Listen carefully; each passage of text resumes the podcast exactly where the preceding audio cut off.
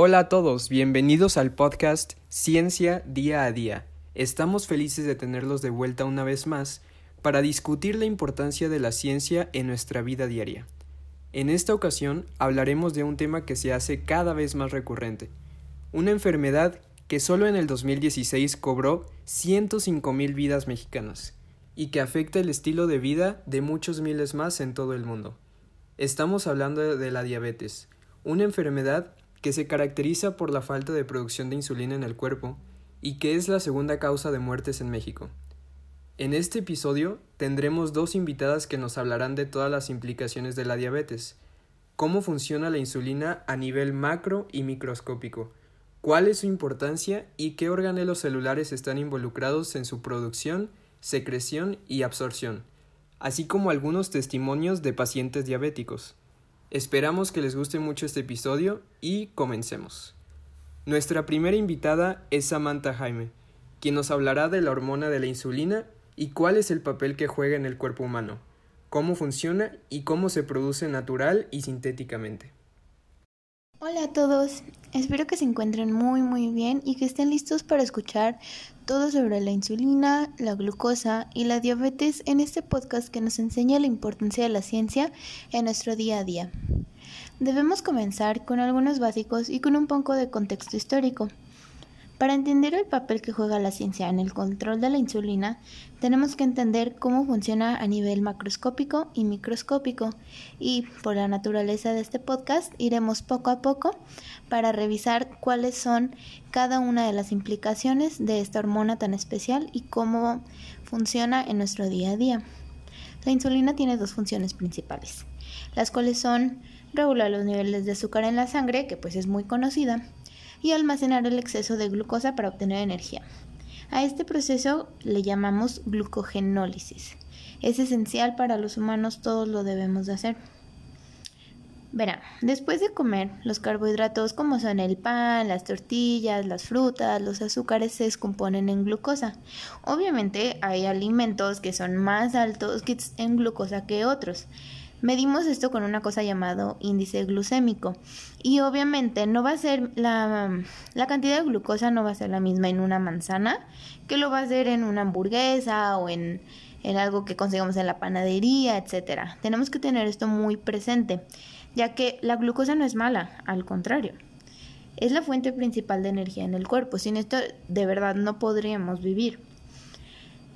Pero todo en exceso es malo. Les voy a contar un poquito más sobre esto. El páncreas responde a la producción de insulina y permite que la glucosa pase a la membrana celular para proporcionar energía a toda la célula. Todos sabemos o hemos escuchado sobre la importancia de comer bien, de tener una dieta balanceada, inocua, variada, que nos aporte todos los nutrientes que necesitamos para vivir bien.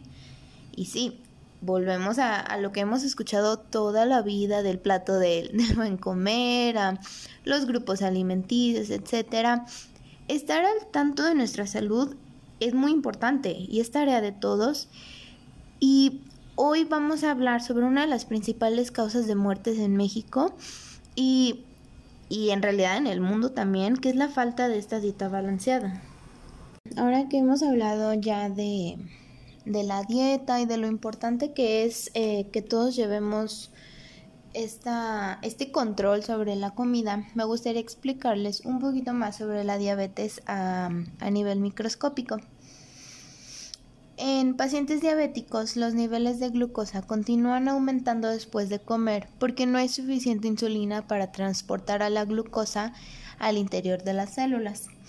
En vez de completar el proceso de glucogenólisis, el exceso de glucosa se queda en el torrente sanguíneo y produce cetonas.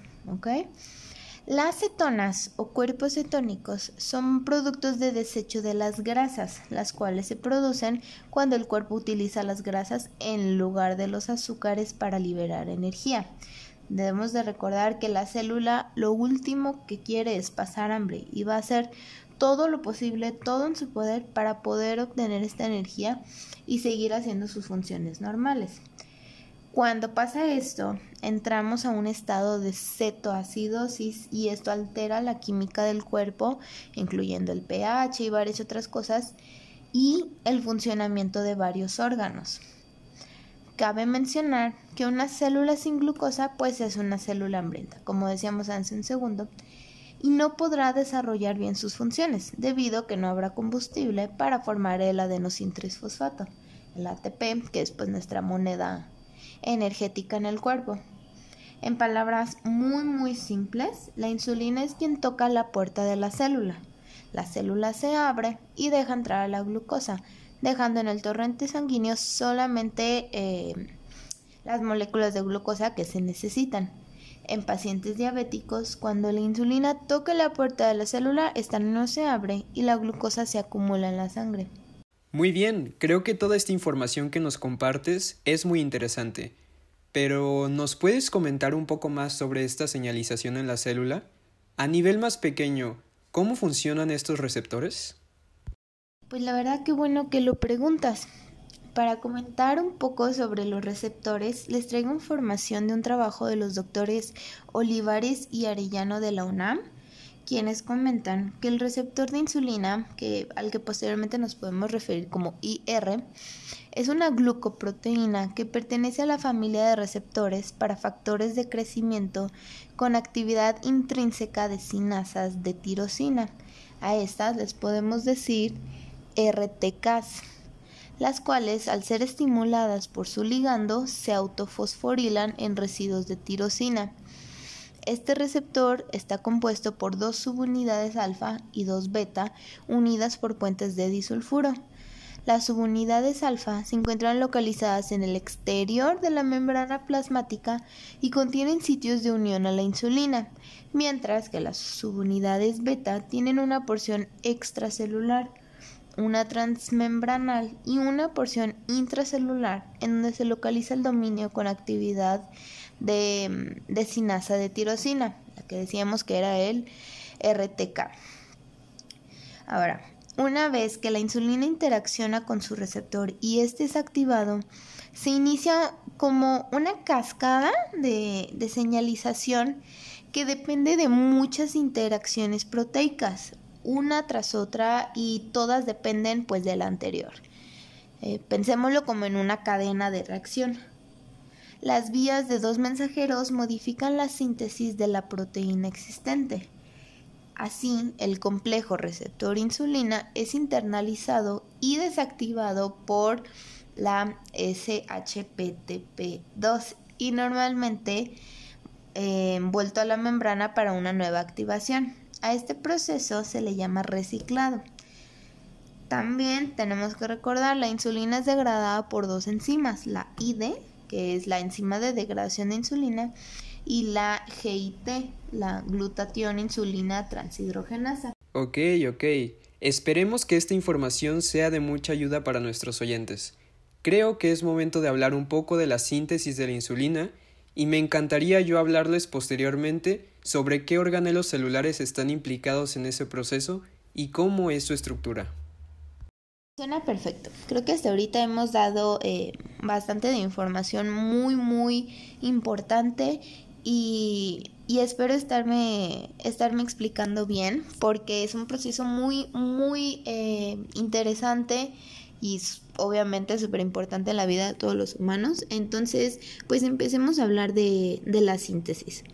Ahora que comentamos que la insulina es la única hormona que disminuye los niveles de glucosa en sangre y que se produce en las células beta del páncreas, eh, si, si, queremos ser más específicos, serían los islotes de Langerhans. Ahora sí, con toda confianza, podemos comenzar a hablar sobre cómo se sintetiza. Pues para empezar, tenemos que entender que hay tres etapas en las que podemos encontrar la insulina tenemos la forma que es directamente formada por el ribosoma. Esta es llamada la preproinsulina. Ya sé que está raro el nombre, ya sé que está confuso, pero espero que con esta explicación que les voy a dar se pueda entender fácilmente cómo funciona. Entonces, una vez que tomamos los residuos de cisteína y los oxidamos en puentes de disulfuro, estaremos formando un compuesto diferente llamado proinsulina la segunda forma que podemos encontrar. Para lograr tener la insulina madura, tenemos que quitar un componente proteico llamado el péptido C. Y pues sí, claro que suena más fácil de lo que en realidad es. Adentro del retículo endoplásmico rugoso hay un lugar llamado el lumen y este será el lugar en donde toda la magia va a pasar. Sin este lumen no tendríamos forma de madurar nuestra insulina. Ahora, nuestra preproinsulina necesita hacer un proceso de transcripción del RNA mensajero y posteriormente la traslación al lumen del retículo y aquí se harán otros tres pasos muy muy importantes. El primero, pues va a ser, eh, el primero va a consistir en doblar la proteína y hay que recordar que tenemos dos tipos de estructuras proteicas, la alfa y la beta. Eh, y después vamos a tener la oxidación para finalmente llegar a la señalización. La proinsulina consiste en varias partes, una cadena de aminoterminal B, una cadena de carboxiterminal A y un péptido que mencionamos antes conocido como el péptido C. En el retículo endoplásmico, la proinsulina, que expone a varias endopeptidas específicas, recortan el péptido C para pasar al aparato de Golgi y ser empaquetada en vesículas de secreción. Estas vesículas están eh, cubiertas perdón, de una proteína clatrina. Después se desprenden del aparato de Golgi para poder escindir este péptido C. Y ahora sí, después de todo, se forma la insulina madura, la que de verdad necesitamos. Y pues esa es básicamente la, la explicación de cómo funciona a nivel macro y microscópico la insulina en, nuestra sangre, en nuestras células, cómo se sintetiza y, y qué se necesita exactamente para un correcto funcionamiento y para que nuestras células estén en homeostasis. Muchísimas gracias Samantha por compartirnos tu conocimiento sobre la insulina y su síntesis. Antes de pasar con nuestras siguientes invitadas, me gustaría hablarles sobre los organelos celulares de los que estuvimos oyendo previamente, así como de su estructura y su función. En primera instancia, escuchamos a los ribosomas, que son máquinas moleculares responsables de la síntesis de proteínas. Ellos traducen la información genética del ARN mensajero y están formadas por ARN y proteínas. Cada uno consiste en dos complejos separados, uno grande y uno pequeño.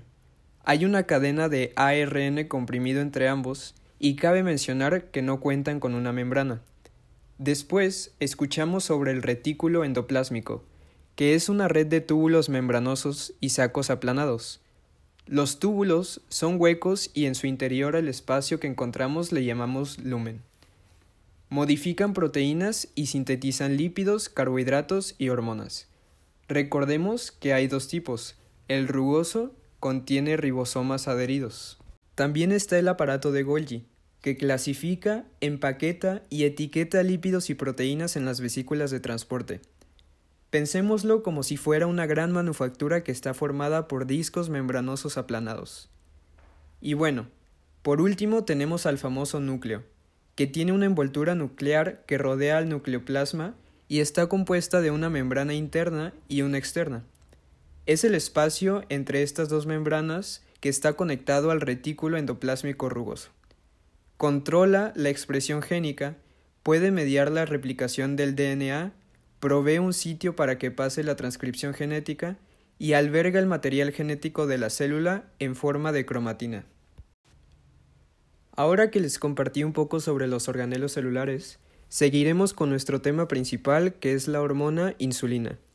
Ya se estarán preguntando, ¿y qué pasa con las personas que no pueden producir insulina?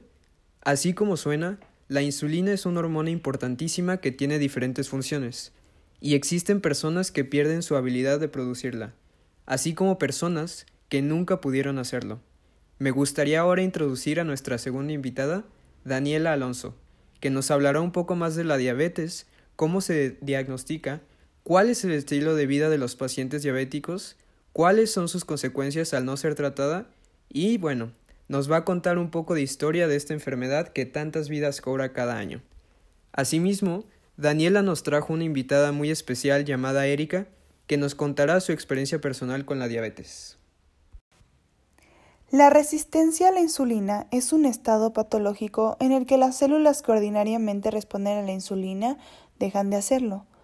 Los individuos con resistencia a la insulina están predispuestos al desarrollo de diabetes mellitus tipo 2. La diabetes como tal la podemos definir como enfermedad crónica e irreversible del metabolismo, en la que se produce un exceso de glucosa o azúcar en la sangre y en la orina. Es debida a una disminución de la secreción de la hormona insulina o a una deficiencia de su acción. A continuación, vamos a entrevistar a Erika Margain, una ciudadana que padece de diabetes. Hola Erika, ¿cómo estás? Gracias por regalarnos de tu tiempo.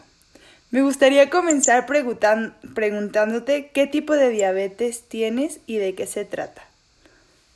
Hola, estoy muy bien, gracias. Este, tengo diabetes tipo 1, ¿no? Eh, por lo cual mi organismo, mi páncreas ya no produce insulina. ¿Qué tratamiento sigues y cómo funciona? Yo tengo una bomba de insulina, la cual me pasa insulina durante todo el día.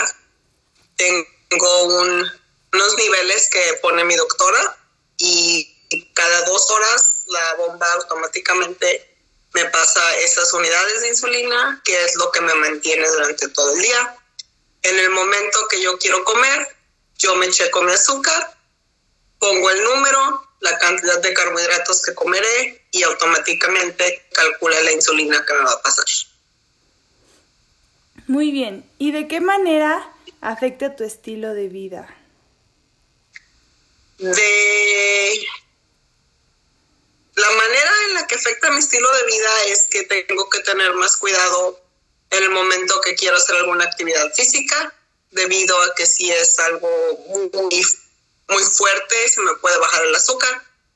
Entonces tengo que comer muchos carbohidratos antes o detener la, la bomba para que no me pase insulina durante ese tiempo. Otro aspecto es que tengo que contar muchos, mucho mis carbohidratos y tengo que pensar bien qué voy a comer y cuánto voy a comer y a qué hora lo voy a comer. Comentabas que tienes que pensar bien qué tienes que comer. ¿Puedes hablar un poquito más de eso, por favor? Pues, por ejemplo, digamos que es un día que voy a estar sentada todo el día no voy a salir a ningún lado y voy a estar en mi casa. Probablemente no es un buen día para comer pasta, debido a que la pasta tiene mucho carbohidrato, tiene una gran, una gran cantidad de índice glucémico y este tarda bastantes horas en ser procesado por mi organismo. Por lo tanto, si sé que voy a estar en mi casa todo el día, mejor como algo que tenga un nivel glucémico bajo, como una ensalada o carne con verduras, pero intentar que no sea pasta, no algo con mucho, mucho carbohidrato debido a que necesitaré más insulina para que esa glucosa salga de mi organismo. Muy bien. ¿Cómo te diste cuenta que padecías de diabetes? A los 15 años eh, empecé a bajar mucho de peso sin explicación debido a que yo no había cambiado mi dieta. Yo seguía comiendo lo de siempre. Tenía mucha sed, eh, me tomaba medio litro de agua en cinco minutos y necesitaba más. Era una sed que no se me quitaba por más agua que tomara. Eh, dormía mucho, mis ojos, me comenta la gente que me veía, yo no lo notaba, se veían como saltados, como los de los sapos. Tenía la boca muy seca y pues el peso y el cansancio y la sed fue lo que dijo, nos dijo que algo estaba mal, que algo estaba pasando. Y de acuerdo a lo que te dijeron los doctores, ¿se cree que fue hereditario? Se cree que la diabetes 1 es hereditaria, pero lamentablemente yo no tengo ninguna manera de comprobarlo debido a que mi abuelita por la parte materna falleció, mi abuelito por, la, mi parte paterna igualmente falleció. Entonces, mi abuelita paterna, hasta el momento en que falleció, nunca, nunca mostró señales de ser diabética. Mi abuelo materno no ha mostrado señales de ser diabético. No sabemos si de alguien más pudo haber venido pero en este momento la única que tiene diabetes tipo 1 en mi familia soy yo. ¿Qué tan efectivo consideras que es el tratamiento? Para mi gusto es muy efectivo. Tengo 17 años con diabetes tipo 1 y nunca he ido a un hospital. Nunca he necesitado la inyección de emergencia. Nunca me, nunca, nunca me he convulsionado nunca me ha pasado lo que generalmente les pasa a la gente con diabetes debido a que se baja el azúcar o se sube. Cualquier cosa, un susto, mucha actividad, este, enfermedad, gripa, puede afectar los niveles de azúcar.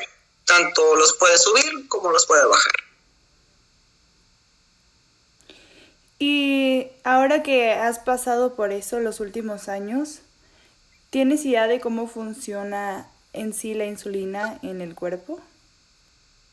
Ah, por lo que me habían explicado los doctores, es que cuando entra la glucosa a nuestro organismo, se hace como si fuera una, una pelotita. Y en ese momento yo suelto la insulina, la insulina pasa y agarra la glucosa y la mete a la sangre para de esa manera poder recibir la energía. Ya que esté lo suficiente, la demás se desecha, pero si tengo más, si tengo mucha más, se queda en mi sangre y es cuando me salen los niveles altos. ¿Y qué pasaría si, si no tuvieras insulina o no tuvieras tu bomba de insulina? Si no tuviera mi bomba de insulina, yo me tendría que inyectar con una jeringa aproximadamente tres veces al día. Sería en la mañana, en la tarde de noche y en la noche antes de dormir. Utilizaría dos tipos de insulina, la cual es una de acción rápida, lo cual significa que en el momento que yo voy a comer, esa insulina automáticamente me baja los carbohidratos, me nivela mi azúcar después de comer, y una de acción lenta, que es la que me mantendría todo el día si yo me inyectara, mi estilo de vida sería más diferente debido a que las unidades de insulina que me diera el doctor serían para un cierto número de carbohidratos al día. Ahorita con mi bomba de insulina yo tengo la libertad de comer más carbohidratos o menos carbohidratos. Yo puedo decidir mi alimentación. Si quiero no comer nada de carbohidratos, no hay problema debido a que no me pongo insulina y no me afecta.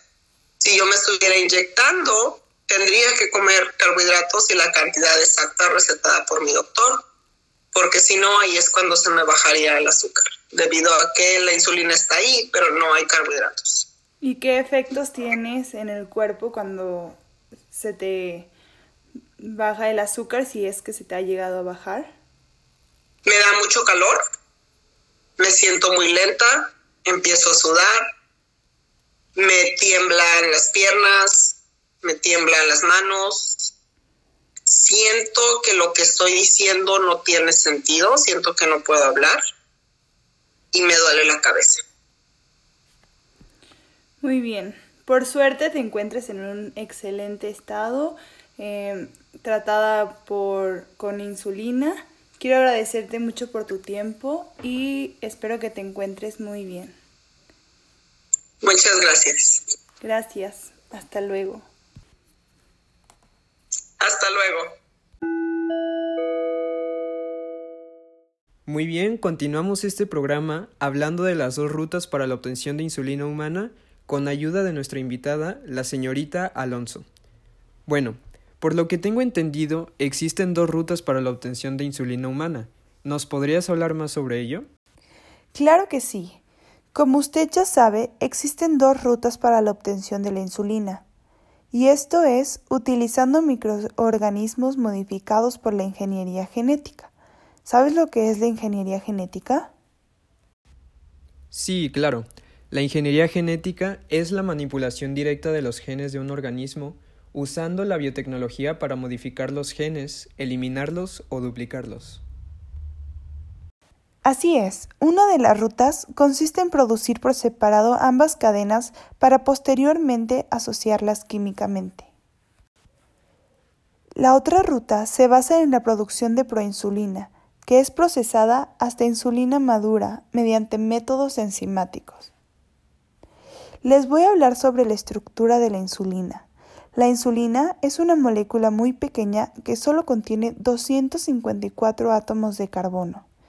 337 de hidrógeno, 65 de nitrógeno, 75 de oxígeno y 6 de azufre.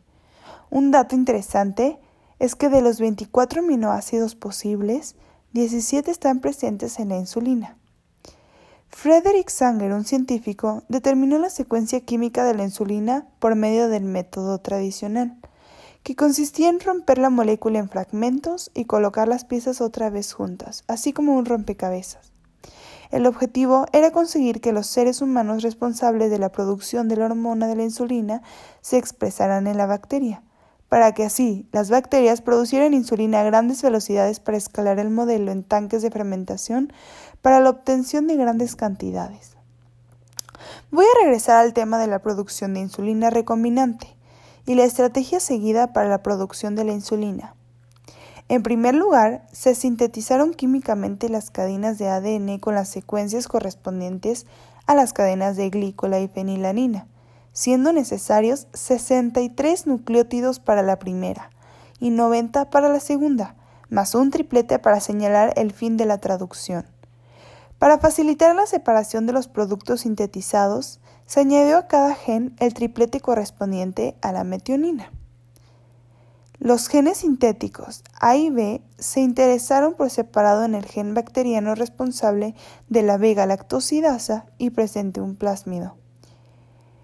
Los plásmidos recombinantes se introdujeron en el E. coli, donde se multiplicaron, fabricando un ARNM que tradujo una proteína quimérica, en la que una parte de la secuencia de la vega lactidasa estaba unida por una metionina a la cadena de glícola o de fenilanina de la insulina. Como ninguna de las cadenas de insulina contiene metionina, esto se aprovechó para separar las cadenas de la insulina del resto de proteína quimérica, rompiéndola como bromuro de cianógeno que destruye la metionina. Después de purificadas, las cadenas se unieron mediante una reacción de forma puentes de disulfuro. Muy interesante, muchísimas gracias por compartir toda esta información. Y bueno, hasta 1983, como dato curioso, toda la insulina utilizada para el tratamiento de la diabetes era extraída de páncreas de porcino y bovino. Y bueno, las respuestas inmunes no tardaron en aparecer, ya que el uso de esta insulina animal creaba alergias, abscesos y muchas otras consecuencias en los pacientes que la utilizaban. Y exacto, es aquí donde entra la biotecnología, para revolucionar la producción de insulina. Una vez investigado más el mecanismo y la secuencia de aminoácidos que se necesitaban para conseguir la insulina, se pudo empezar a pensar en la producción de la hormona usando bacterias a grandes velocidades y con la posibilidad de escalar los modelos creados a grandes tanques que puedan soportar las enormes demandas. Muy bien, para concluir el programa de hoy, hoy vimos dos temas importantísimos, que son el funcionamiento de la insulina en el cuerpo humano y qué pasa cuando las células presentan una resistencia a la insulina.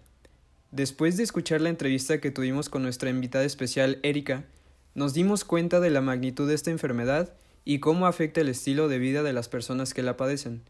Muchas gracias a Daniela por compartirnos datos tan interesantes sobre la diabetes y sobre la insulina recombinante así como a Samantha por explicarnos el proceso de la síntesis de la insulina. Y bueno, ya nos conocen y siempre hacemos una pequeña recapitulación de lo más importante al final del capítulo, así que me gustaría compartirles mi resumen de la síntesis de la insulina. En resumen, la síntesis de la insulina en células beta pancreáticas comienza con los ribosomas sintetizando la preproinsulina, que al entrar al retículo endoplásmico rugoso pierde el péptido señal, pasando a ser proinsulina.